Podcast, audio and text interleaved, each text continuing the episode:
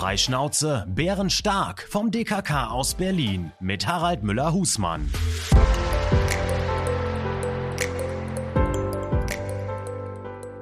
Liebe Zuhörerinnen und Zuhörer, herzlich willkommen vom zweiten Tag des Deutschen Krebskongresses aus Berlin, aus der Hauptstadt.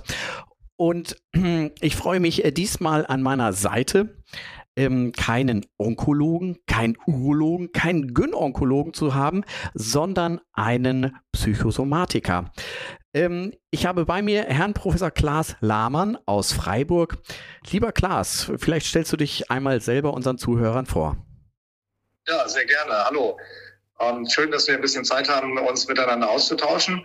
Ähm, ja, Klaas Lahmann aus Freiburg. Bin hier in meinem Hauptberuf eigentlich Chef der psychosomatischen Klinik. Im Nebenamt leite ich am, am Universitätsklinikum Freiburg die Psychoonkologie und kümmere mich mit einem anderen Standbein darum, ähm, wie Arbeitsleben und die Psychosomatik manchmal in ungünstiger Weise zusammenkommen wenn nämlich der Arbeitsplatz ähm, ja, zu Stress führt. Und das ist eben nicht nur in den anderen Berufsbildern oder Berufszweigen so, sondern leider auch bei uns Medizinern und gar nicht so selten auch in der Onkologie. Darüber sprechen wir, glaube ich, gleich ein bisschen. Genau, also das hat sich ja schon auch vom vom ESMO ähm, gezeigt, dass der Fachkräftemangel extrem ist und auch in meiner Klinik ist eine Kollegin ähm, zwei Monate ausgefallen und ähm, wir alle leiden so ein bisschen natürlich auch durch die Arbeitsintensität, die in den letzten Jahren zugenommen hat, durch die Corona-Pandemie. Ähm, wie schaut es denn da in Freiburg aus? Oh, leider auch nicht anders. Ich glaube, das ist ein Phänomen, ähm, was uns alle trifft auf das wir irgendwie einerseits sehr vorbereitet sind, denn die demografische Entwicklung, die haben wir ja alle auf den Schirm, aber eben so wie du es auch gerade von deiner Klinik ähm, geschildert hast, wenn dann doch jemand geht, dann guckt man manchmal salopp gesagt ganz schön in die Röhre, weil jetzt so ein bisschen auch zwei Wellen zusammenkamen. Das eine eben die schon bekannte demografische Entwicklung, wo die ja, Altersstruktur dazu führt, dass dann doch mehr Leute in Ruhestand gehen, häufig als ähm, neue an Bord kommen, aber als Folge auch der letzten Jahre der Pandemie ähm, den veränderten Arbeitsbedingungen gibt es eben auch Leute, die freiwillig von Bord gehen oder Menschen, die freiwillig ihre Stelle reduzieren. Ähm, und da sieht es dann leider an den Unikliniken ähm, ja auch nicht anders aus und im Süden des Landes auch nicht anders als im Norden, glaube ich. Doch, das äh, spiegeln mir auch alle Kollegen so ein bisschen wieder. Heute hat auch ein Vortragender als letztes Slide einfach nur, ähm, ich suche einen Oberarzt ähm, geschrieben. Also der Fachkräftemangel ähm, schlägt überall durch. Hast du Lösungsvorschläge? Ja, so richtige Lösungsvorschläge leider auch nicht.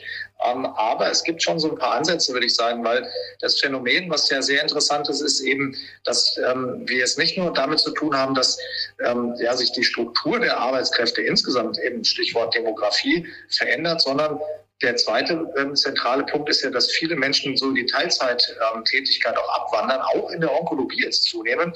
Ähm, Kolleginnen und Kollegen, die so das Gefühl haben, ich mache den Job eigentlich ganz gerne, aber in der Intensität wie bisher, das kann ich nicht mehr machen. Und dann auf, in, in, in Teilzeit gehen, äh, Teilzeit ähm, ähm sozusagen ihre Arbeitstätigkeit verändern. Und das ist natürlich schon ein interessanter Ansatzpunkt, sich mal zu fragen, selber auch zu fragen, ähm, jeder, egal ob man als Oberarzt Teamverantwortung hat oder als Klinikleiter oder eine größere Praxis hat, vielleicht sich zu fragen, warum ähm, wollen denn die Leute weniger arbeiten und was kann ich an der Stelle machen? Denn häufig sind es eher so die scheinbar soften Faktoren, die Teamdynamik, der Teamzusammenhalt, ähm, das Gefühl am Arbeitsplatz gesehen zu werden. Und manchmal sind diese ja, von uns Psychos auch genutzten Kalendersprüche, ähm, die sind dann manchmal gar nicht so verkehrt. Und einer, der heißt ja auch, wenn du es eilig hast, gehe langsam. Also, wenn gerade besonders viel Stress ist, sich mal ein Stückchen zurückzulehnen und zu schauen, wo kann ich so kleine Inseln zumindest schaffen im Arbeitsalltag, ähm, ja, wo das Team auch nochmal zusammenfindet,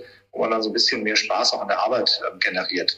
Da haben wir in Freiburg jetzt auch, muss man sagen, ganz gute Erfahrungen gemacht wir in Paderborn und ich bin meinem Team sehr dankbar, ähm, die es mir immer ermöglichen, auch diesen Podcast äh, als reisender Onkologe zu machen, weil es ist, nimmt ja auch Zeit und dann bin ich aus der Klinik raus, da, da fehlt jemand, das muss von irgendwem aufgefangen werden.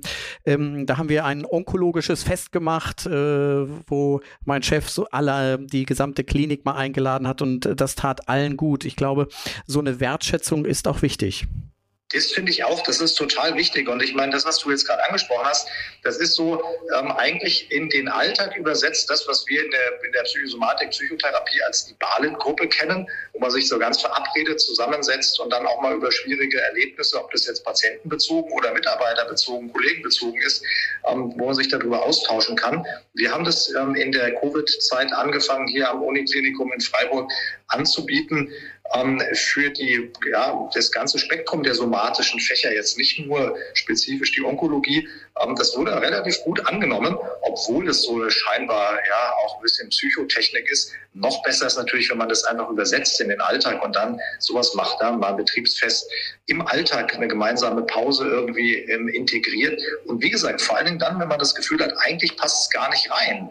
Das passt dann doch rein. Ja? So eine andere Metapher, die ich da manchmal ganz gerne verwende, weil es auch jeder kennt, ist das Parenterol. Das macht ja auch nichts anderes. Ich nenne das mal das Parenterol-Prinzip des Stressmanagements. Wenn man das Gefühl hat, es passt überhaupt nichts mehr rein an Gutem ins Leben, dann trotzdem das Gute reinschütten. So ähnlich wie man bei der Durchfallerkrankung die, die guten Bakterien sozusagen reinschüttet, ähm, um die Bösen zu verdrängen, mal ganz salopp gesagt. Ja, ähm, da würde man auch ähm, ja, sagen, da ist eigentlich gar kein Platz, aber gute einfach rein, das verbreitet sich dann schon irgendwie.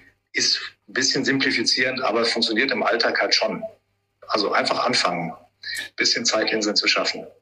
Genau, ich hatte auch ähm, auf dem ähm, Nachhauseweg noch eine Schwester ähm, aus meinem äh, Krankenhaus getroffen und ich habe das erzählt und da sagte sie nur, ja und was ist mit der Pflege?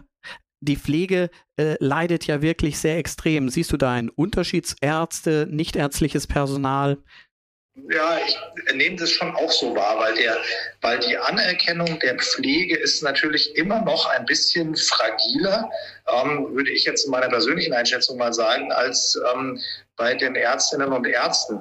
Und da muss man sagen, haben die ja auch ein ganz schönes Wechselbad durchgemacht, also gerade in den letzten Jahren. Es gab so eine Zeit am Anfang der Covid-Pandemie, wurden die Pflegekräfte geradezu gefeiert, die wurden im Krankenhaus mit Geschenken bedacht. Aber das war so eine kurze Welle. Ähm, und dieses Kontrasterleben, das verstärkt es natürlich nochmal, dass man am Anfang so ähm, gehypt, fast gefeiert wurde. Und dann, ja, nachher ist wieder alles, ähm, ja, der normale Alltag. Man versumpft in der Bürokratie. Die ersten wandern ab und dann setzen ja manchmal wie so Negativspiralen ein, weil dann der Stress immer größer wird wenn die ersten schon irgendwie ja, ähm, die Station gewechselt haben, das, den Job gewechselt haben, in Teilzeit gegangen sind. Also da sehe ich auch einen Unterschied noch.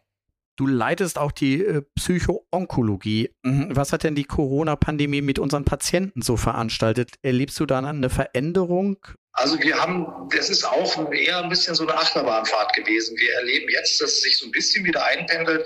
Ähm, gerade für die onkologischen Patienten waren natürlich die Phasen der Besuchsbeschränkungen, ähm, die waren schon besonders herausfordernd, weil man ja gerade in der, in, ja, als onkologisch kranker Mensch ähm, da so diese, diesen Kontakt zu Angehörigen, zu, zum Besuch, zu Freunden, ähm, zur Familie, ja, der ist noch mal wichtiger, weil die Krankenhausaufenthalte, Nebenwirkungen, Krankenhausaufenthalte sind länger, Nebenwirkungen sind sind häufig ausgeprägter. Also das haben wir schon erlebt, dass diese Zeiten ähm, sehr, sehr belastend, beanspruchend waren.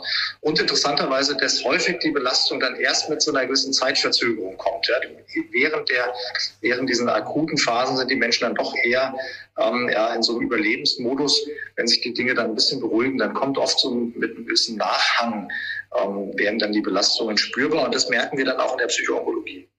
Kannst du uns vielleicht eine Einschätzung der Zukunft geben? Wie, wie siehst du da die Zukunft? Fachkräftemangel, demografische Entwicklung?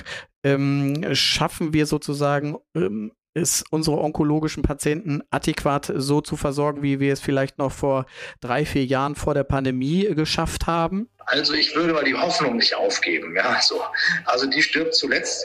Ähm, und zugleich glaube ich aber schon, ähm, dass die Krankenhäuser, die Onkologie sich strukturell darauf einstellen muss, dass diese scheinbar soften Dinge, auch eben der angesprochene, von dir angesprochene Bereich jetzt äh, der Psychoonkologie, um den ich mich ähm, ja hier in Freiburg auch schwerpunktmäßig kümmere, dass diese Bereiche, die früher so als scheinbar soft galten, dass man denen dann jetzt doch zunehmend mehr Aufmerksamkeit schenken muss. Und die werden nachher schlussendlich zu harten Faktoren, weil es geht dann um die, ähm, ja, wie man so sagt, Personalretention, also den Erhalt der Arbeitskräfte.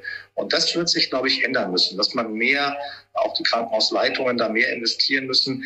Ähm, ja, Dinge, die wir zum Beispiel hier am Universitätsklinikum ähm, jetzt auch schon aufgreifen, auch die, die, die von der Verwaltung zentral aufgegriffen werden, ebenso ähm, ja, auch psychische, psychosomatische Gesundheit am Arbeitsplatz ähm, direkt in den Fokus zu rücken und dann auch ja, mit Programmen irgendwas da zu machen. Also das, glaube ich, wird, wird wichtiger werden. Und dann ja, muss jeder, ob man eben, wie gesagt, in der Praxis ist, im Krankenhaus, ähm, wenn, man, wenn man Führungsverantwortung hat, ähm, ist man da sehr gefordert, ähm, aktiv sich da auch diesen Punkten zu widmen. Ja, da bin ich überzeugt das finde ich schön, dass du die Hoffnung nicht aufgibst, denn auch ich gebe als Onkologe auch bei meinen Patienten die Hoffnung nie auf. Und mh, mm, es ist auch faszinierend zu sehen, wie viele Leute sich mit der Krebstherapie, ähm, Bekämpfung, ähm, letztlich auseinandersetzen, ihren Input geben, ihre Leidenschaft, ihr Engagement und ähm, da fand ich es äh, super toll, dass du uns mal einen kleinen Einblick aus deiner äh, Sicht gegeben hast. Und ähm, ich bedanke mich ganz herzlich für das Gespräch und äh, wünsche dir noch einen schönen Kongress. Super, das wünsche ich ebenso und ich finde, das ist eigentlich ein tolles Abschlussbild ähm, äh, gewesen. Die Hoffnung des Onkologen, die überträgt sich auf den Patienten und genauso überträgt sich aber auch die Hoffnung, dass wir an, an, an unseren Arbeitswelten was verändern können. Die überträgt sich nachher auch auf unsere Kolleginnen und Kollegen und von daher finde ich, gibt es da eine schöne Parallele und ähm, war schön, dass wir ein bisschen Zeit hatten zum Austausch über dieses wichtige Thema, auch noch einen schönen weiteren Kongress.